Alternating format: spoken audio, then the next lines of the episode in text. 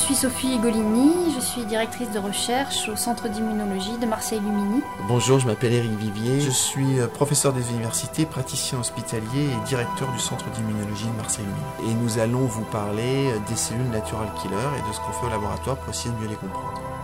Donc on est euh, au Centre d'immunologie de Marseille-Lumini, qui est un institut de recherche qui emploie plus de 250 personnes, avec 17 groupes de recherche.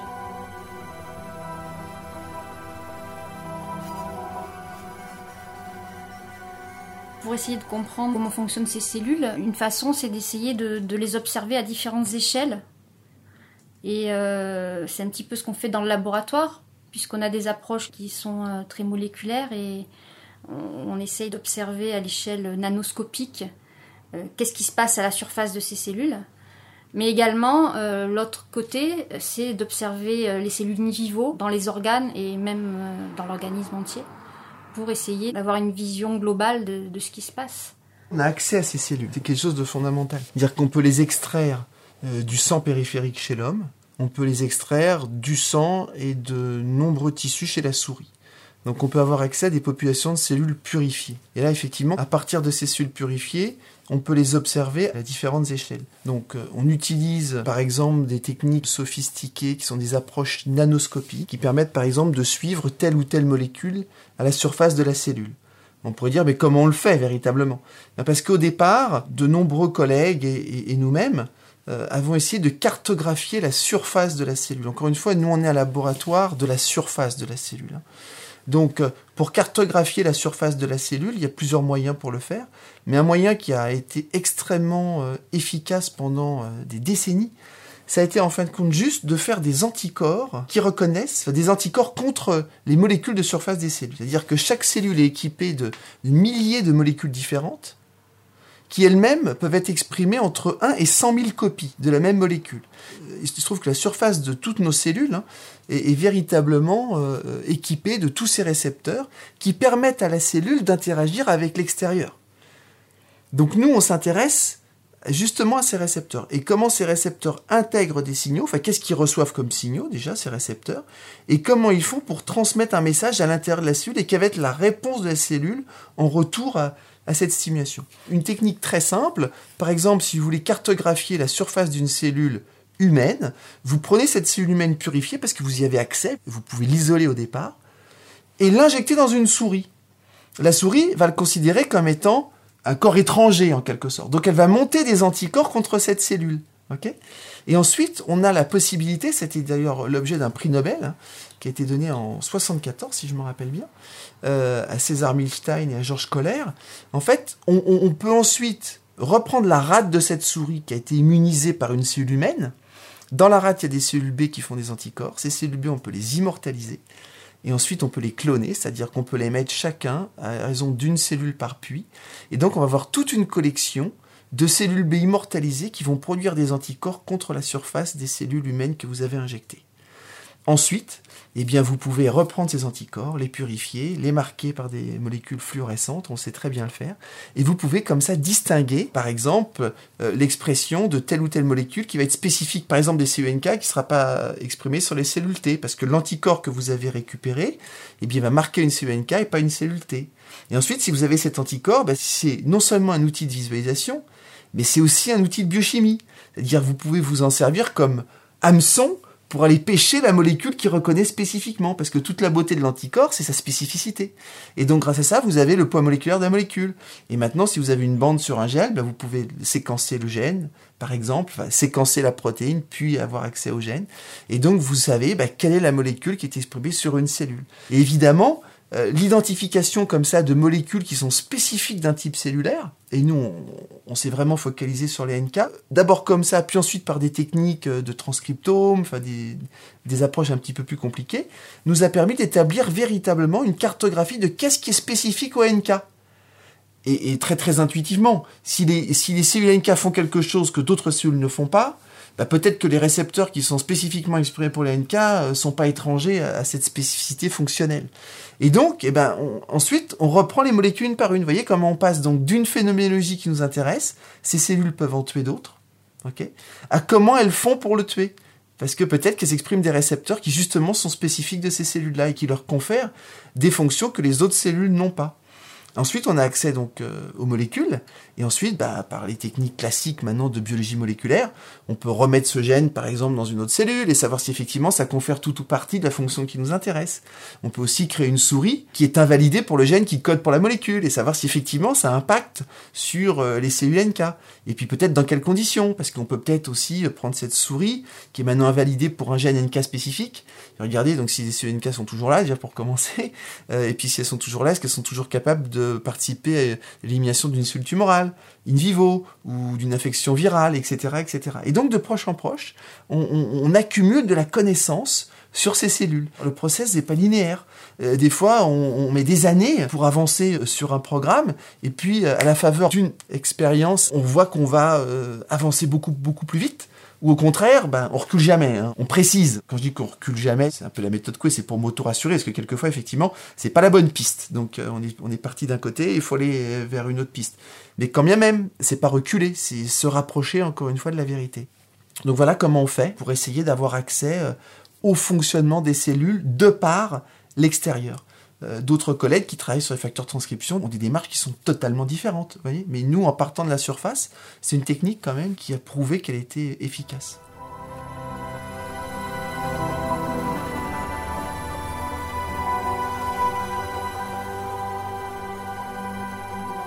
Avec Sophie, en 2006, on a fait un stage, en quelque sorte, euh, mini sabbatique, dans le labo de Bruce Butler, qui a eu depuis euh, le prix Nobel. Suite à ce séjour, dans ce laboratoire qui est vraiment spécialisé dans la génétique de la souris, on a développé justement pour essayer de comprendre le fonctionnement des cellules NK une approche de génétique directe. On sait que dans des souris euh, normales, les cellules NK ont telle et telle fonction.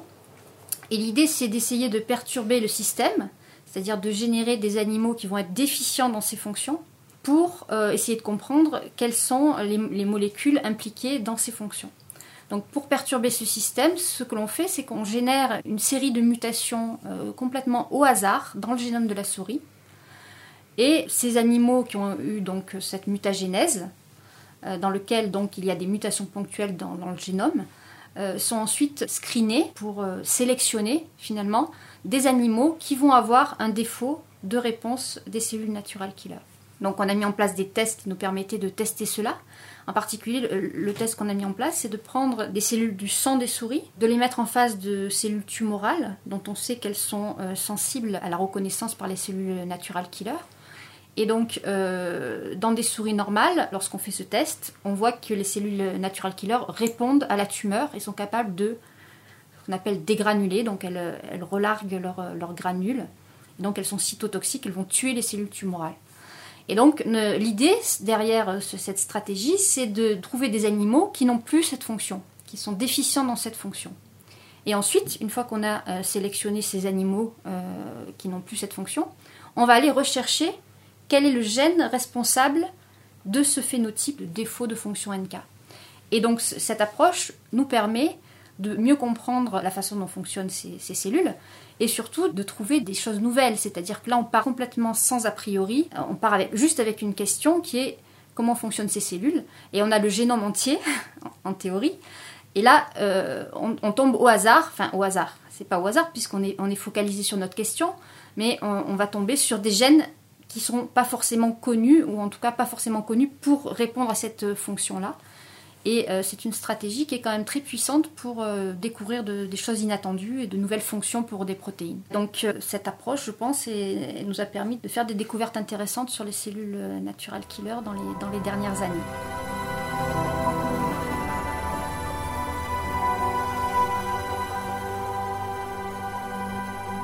Très pragmatiquement, pour induire ces mutations ponctuelles dans le génome, c'est super simple. Il y a des agents mutagènes qui sont des agents chimiques. Là, il s'appelle ENU. C'est son petit nom de code.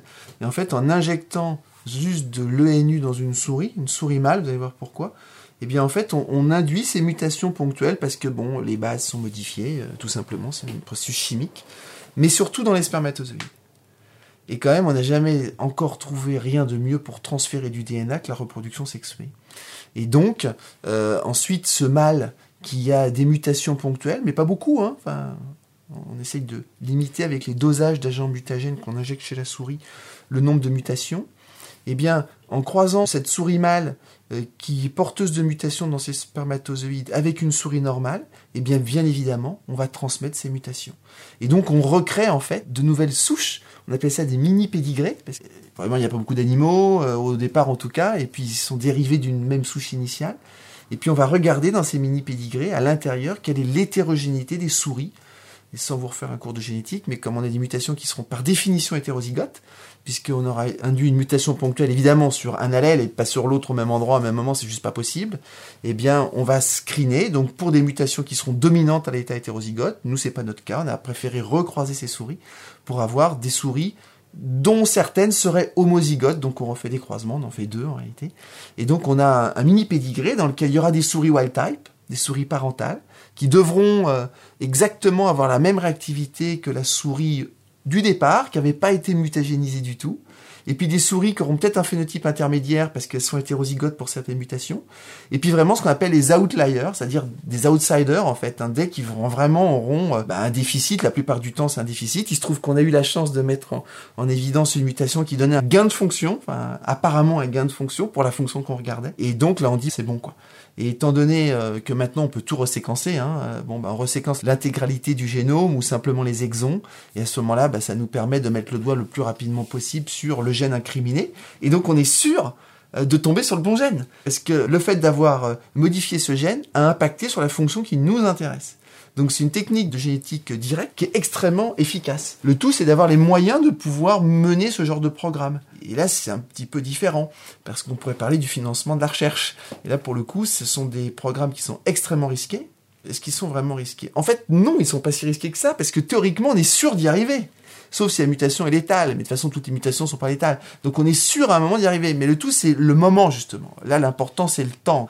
Est-ce que vous aurez suffisamment convaincu un financeur quelconque euh, qu'il faut vous accompagner pendant N années? N étant supérieur ou égal à 3 de toute façon, et peut-être 4 et peut-être 5 et peut-être plus, pour arriver jusqu'au bout et peut-être euh, arriver à identifier un gène que vous auriez pas pu imaginer autrement. Par exemple, les découvertes qu'on a eu la chance euh, de mettre en évidence avec Sophie et le laboratoire récemment, on n'aurait juste pas pu y penser. C'était pour l'une contre-intuitive. Et pour l'autre, autant jouer à la loterie, quoi. Bon, euh, donc c'était juste pas possible. Donc je pense que ces deux démarches, cette démarche-là de génétique euh, directe, et puis la démarche classique de génétique réverse, qui consiste à en fait connaître le génome et par inférence en réalité, à imaginer que bah, puisqu'une molécule ressemble à une autre, peut-être qu'elle partage aussi la fonction, ce qui n'est pas du tout idiot par ailleurs, hein. eh bien c'est la combinaison de ces deux approches que nous on fait dans le laboratoire par ailleurs, et qui permet d'optimiser en réalité euh, euh, nos recherches.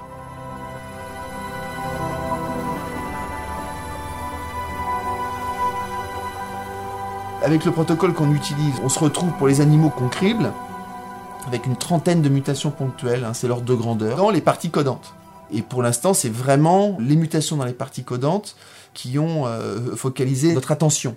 Simplement parce que, vous savez, le second code génétique, euh, on sait qu'il existe, on sait qu'il est super important, mais on sait juste pas le lire. C'est chinois, là, pour le coup. Donc, euh, donc on s'est focalisé là-dessus. Et donc, bah, clairement, on est loin d'avoir couvert le génome. Mais euh, bah, c'est pour ça qu'il faut screener beaucoup, beaucoup, beaucoup de souris. Et, force est de constater que bah, on y arrive quand même. Et c'est vrai aussi que pour une fonction biologique donnée, sauf si vous cherchez vraiment une fonction extrêmement, extrêmement précise, et même, il y aura de toute façon toute une série de gènes qui seront impliqués. Donc, euh, en combinant à la fois le fait de screener beaucoup de souris, d'induire pas une seule mutation dans un mini pédigré, mais une trentaine, et le fait qu'il y a beaucoup de gènes qui sont requis pour une fonction donnée, euh, bah, le fait est que ça marche et qu'on isole des mutants. Là, pour vous donner un ordre de grandeur, on a screené entre 4000 et 5000 souris, et on a retenu à peu près 5-6 euh, souris comme étant intéressantes. En fait, la, découverte du gène est vraiment le début de l'histoire. On a ce, phénotype, on, sait que le, mutant en question, la souris mutante, a un, défaut ou une augmentation, enfin en tout cas un phénotype sur les cellules naturelles killer. On connaît ensuite le gène, mais là ensuite s'ouvre tout un champ d'investigation. Par exemple, l'un des gènes qu'on a trouvé a un rôle en fait pas directement dans les cellules naturelles killer, mais en fait a un rôle dans une autre euh, population de cellules immunitaires qui sont les neutrophiles. Et ça nous a permis de montrer que les neutrophiles sont en fait des cellules importantes pour les cellules naturelles killer. Donc c'est totalement ouvert. Ensuite, on, repart sur des hypothèses et, essayer de comprendre comment ça fonctionne. Et on refait toute l'analyse du système immunitaire de la souris pour comprendre comment ce gène euh, ou cette molécule impacte sur la fonction d'intérêt. En fait, je pense que la démarche euh, du chercheur, elle dépend essentiellement du protocole d'un certain côté. Au départ, non, puisqu'on fait que de euh, hypothesis driven research, comme on dit, c'est-à-dire qu'on fait de la recherche basée sur hypothèses. Mais ensuite, euh, comme l'a dit Sophie, on s'adapte non seulement à ce qu'on a trouvé, en fonction du gène, ensuite ce qu'on va faire derrière en aval est complètement différent, en fonction du phénotype, en fonction du gène, sur les approches même, hein, ça peut être radicalement différent. Par exemple, pour un des gènes qu'on a trouvé, on allait directement sur l'homme, euh, pour l'autre, c'était juste pas possible. Et on a fait plutôt des expériences euh, d'infection virale chez la souris, vous voyez. Donc ça, c'était imprédictible au départ. Ensuite, c'est en fonction des compétences que vous avez à l'intérieur de votre labo ou dans votre communauté, centre de recherche ou même collaboration extérieure. Donc euh, nous, dans le laboratoire, comme l'a dit Sophie, on essaye de, mieux comprendre le fonctionnement des cellules NK, et en particulier, encore une fois, ce qui se passe à leur surface, comment il faut pour intégrer les messages, à différentes échelles. Et donc, euh, les questions, la conduite du travail est, extrêmement différent en fonction des différents programmes. On a quand même un laboratoire qui est en plus divisé en deux. Il y a une partie au centre d'immunologie de Marseille-Lumini, il y a une partie qui est à l'hôpital, l'hôpital de la Conception à Marseille, ce qui nous permet d'avoir justement ce parallèle entre l'homme et la souris. Et donc, euh, en fonction des questions, les protocoles sont différents. Et donc, notre marge de manœuvre pour faire avancer le programme, ou les différents programmes, sont éminemment différents, quoi. Vraiment.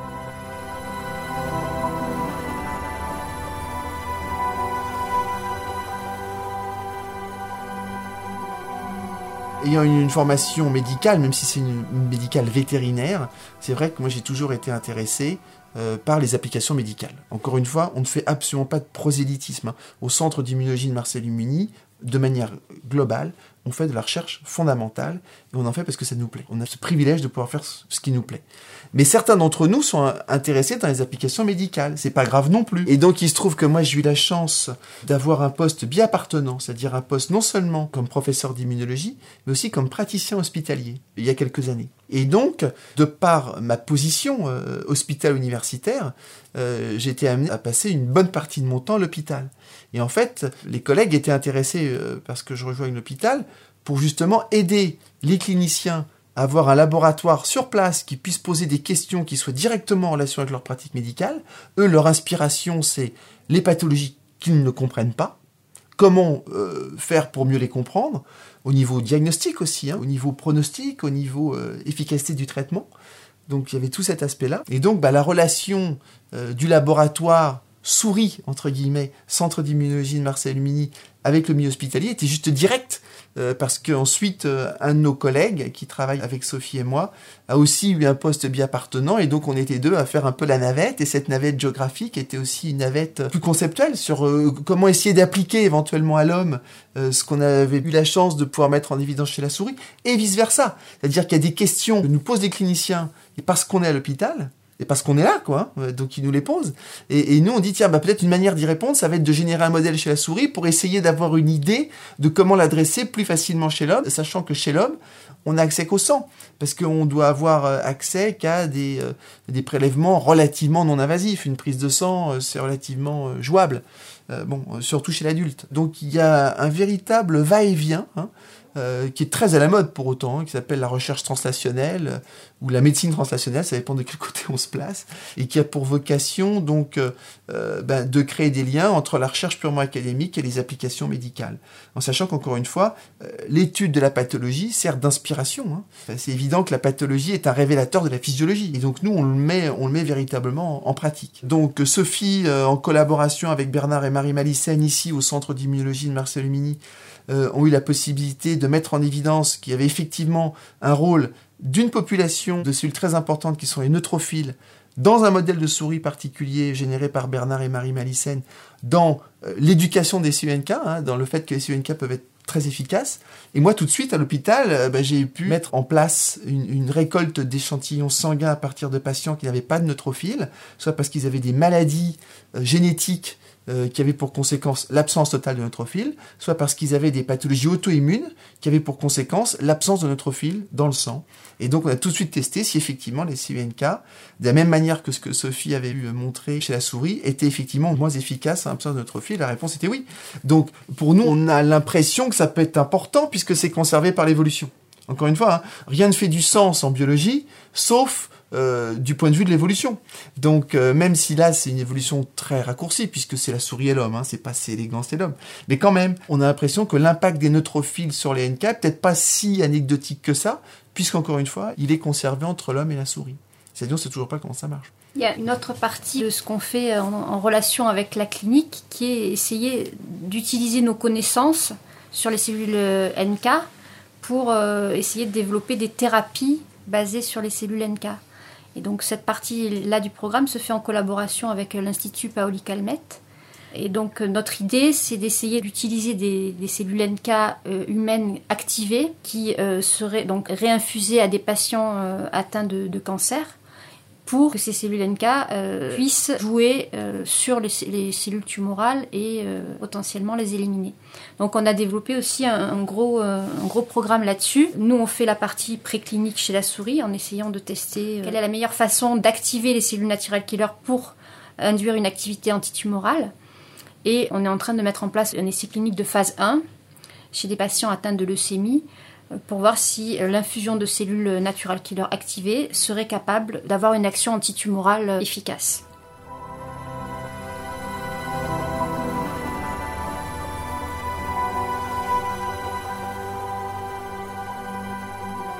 des thérapies innovantes qui sont basées sur les NK appartiennent à deux catégories vraiment différentes. Il y a les CUNK comme médicaments eux-mêmes, c'est ce que vient de dire Sophie, où on réinjecte des CUNK dans un patient. Et puis, euh, par ailleurs, euh, on est déjà en phase 2, en collaboration avec Kinet Pharma, sur des anticorps utilisés comme médicaments et qui vont avoir pour but de reprogrammer en quelque sorte les cellules NK de telle manière à augmenter leur activité antitumorale. Et donc il y a ces deux aspects. Mais effectivement, euh, nos travaux vont de la recherche, encore une fois, la plus fondamentale, avec même des aspects nanoscopiques, utilisant la spectroscopie pour essayer de voir le mouvement des molécules à la surface d'une cellule, jusqu'aux essais cliniques. Et, c'est ça qui, euh, je pense, est, intéressant et qui nous fait aussi varier dans notre manière de conduire le laboratoire, puisque c'est évidemment pas les mêmes échelles de temps. Euh, quand on essaye, euh, par exemple, de générer des mutants chez la souris, ça va nous prendre des années. Des essais de thérapie cellulaire ou de mise en place de médicaments, c'est effectivement des années, mais c'est avec d'autres personnes, d'autres compétences, d'autres mondes en réalité et puis des expériences qui peuvent être euh, plus simples, euh, en tout cas plus rapides, euh, qui sont des expériences in vitro et qui néanmoins complètent tout à fait le panel de ce qu'il nous faut posséder pour essayer justement bah, de regarder, comprendre, décrire et manipuler les cellules NK.